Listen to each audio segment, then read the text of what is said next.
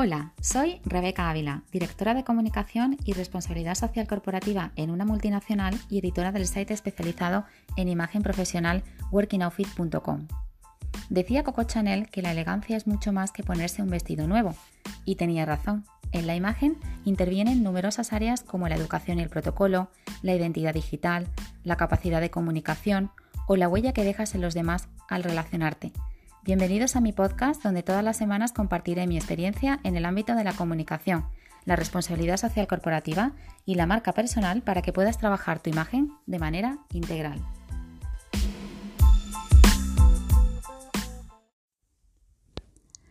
Capítulo 3. En este capítulo vamos a ver cómo definir la imagen que quieres proyectar. Ya te avanzaba que es importante tener claro qué huella quieres dejar en los demás, cómo quieres que te perciban. Una herramienta que te recomiendo fervientemente para ayudarte en este proceso es el DAFO personal. Un DAFO que analice, como su mismo nombre indica, debilidades, amenazas, fortalezas y oportunidades. Por un lado tienes que conocerte muy bien, saber cuáles son tus fortalezas, tus puntos fuertes, pero también tus debilidades que considerarás tus puntos de mejora. Las debilidades y fortalezas están siempre en relación a uno mismo como persona y como profesional. Por otro lado, tienes que conocer igualmente el entorno en el que te mueves y analizar cuáles son las amenazas a las que te puedes enfrentar y, por supuesto, las oportunidades. Esta fase de reflexión del DAFO puede llegar a ser compleja, por lo que pide ayuda a tu alrededor, un buen amigo, una persona de tu entorno cercano que te conozca, que sea sincera y te aporte un feedback constructivo. Por mi parte voy a compartir contigo una pequeña guía con preguntas, ideas que pueden serte útiles para completar tu propio DAFO. Empezamos por las fortalezas. Las fortalezas es aquello en lo que destacas y que puede ayudarte a alcanzar tus objetivos y concretar tus planes. Piensa en todas las que posees. Educación, experiencia, conocimientos técnicos, actitud, todas aquellas cualidades personales y habilidades soft que te den una ventaja competitiva sobre los demás. Para detectar tus fortalezas, te propongo responder a las siguientes preguntas. ¿Qué habilidades tengo? ¿En qué destaco? ¿Qué hago mejor que los demás? ¿Qué actividades me resultan más gratificantes y fáciles de hacer? ¿Qué actividad es la que más me apasiona y cuáles son mis intereses? ¿En qué áreas o actividades aporto valor? ¿Ya tengo una marca personal o cierta reputación? ¿Se me conoce por algo? ¿Qué formación o certificación demuestra lo que puedo hacer? ¿Qué cosas positivas dicen los demás sobre mí? Cuando hablo con otros, ¿qué característica personal despierta más interés o entusiasmo? ¿Qué cualidades o características tengo para superar mis miedos o retos? ¿En qué valores creo y practico? ¿Cuáles son mis mayores logros? Pasamos ahora a las debilidades. Las debilidades son esas características que dificultan el logro de metas u objetivos.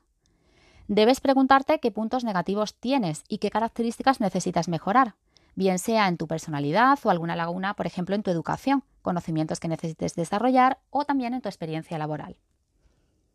Para detectar debilidades puedes hacerte las siguientes preguntas. ¿Qué debería cambiar o mejorar de mi carácter o personalidad?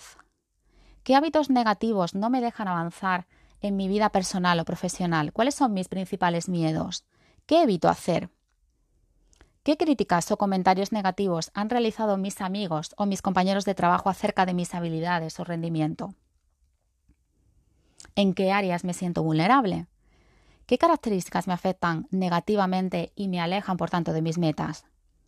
¿Qué tareas encuentro difíciles? ¿Qué experiencias o credenciales relevantes me faltan? ¿Qué actividades no realizo hasta el último minuto? ¿Hay algún aspecto de mi persona que me haga sentir incómodo o me avergüence? ¿Qué habilidades o recursos tengo que adquirir lo antes posible para poder cumplir con mis objetivos? ¿Necesito alguna formación? Lo importante de este análisis de debilidades es que una vez las tengas identificadas podrás realizar las acciones pertinentes para superarlas. Pasamos ahora a analizar el entorno.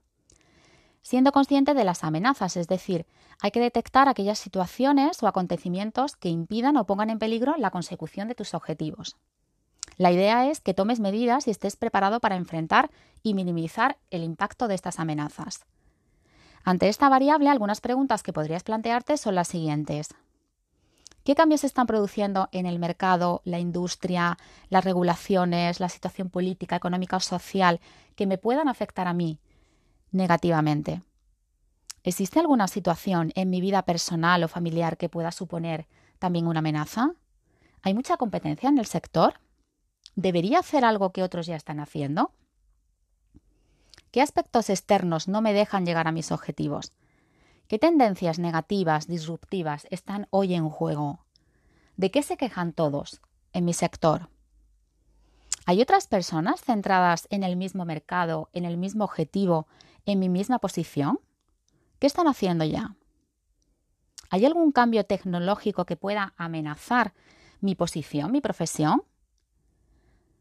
¿Hay algún estándar profesional relevante que no pueda cumplir actualmente? Es crítico estar alerta de manera continua a estas amenazas. También y por supuesto a las oportunidades. En las oportunidades tienes que analizar cualquier elemento externo, cualquier cambio o tendencia del que podrás sacar una ventaja o un beneficio. Para identificar las oportunidades te propongo responder a las siguientes preguntas. ¿Qué cambios se están produciendo a mi alrededor en el mercado, la industria, las leyes, la situación política, económica, social de la que yo pueda sacar provecho? ¿Qué tendencia he detectado o estoy siguiendo que podría ser beneficiosa para mí? ¿Hay algún cambio en mi vida personal que pueda suponer también una oportunidad? Por ejemplo, estoy más relajado, dispongo de más tiempo. ¿Existe alguna situación en mi vida, negativa o positiva, de la que esté aprendiendo y de la que pueda sacar algún aprendizaje, algún beneficio? ¿Veo alguna necesidad, algún problema sin resolver en mi industria o en mi nicho de mercado? ¿Estoy haciendo ya algo que otros no están haciendo? ¿De qué tendencias recurrentes o nuevas puedo beneficiarme y cómo? ¿Hay alguna tecnología nueva de la que pueda disponer y sacar provecho?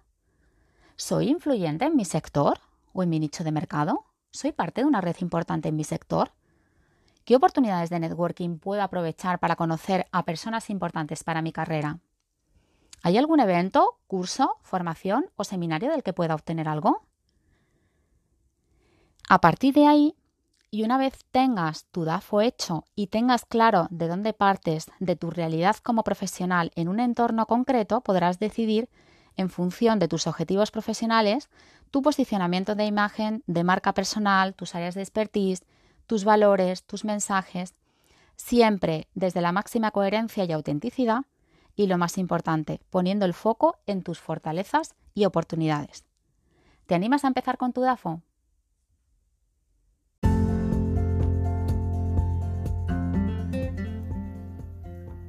Muchas gracias por escucharme. Si te ha gustado este capítulo y no quieres perderte ningún otro, te recomiendo que te suscribas en cualquiera de las aplicaciones de reproducción de podcast que existen actualmente en el mercado.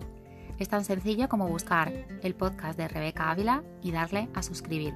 Asimismo, te recuerdo que en workingoutfit.com encontrarás toda la información de este capítulo ampliada con visuales, con vídeos, etc.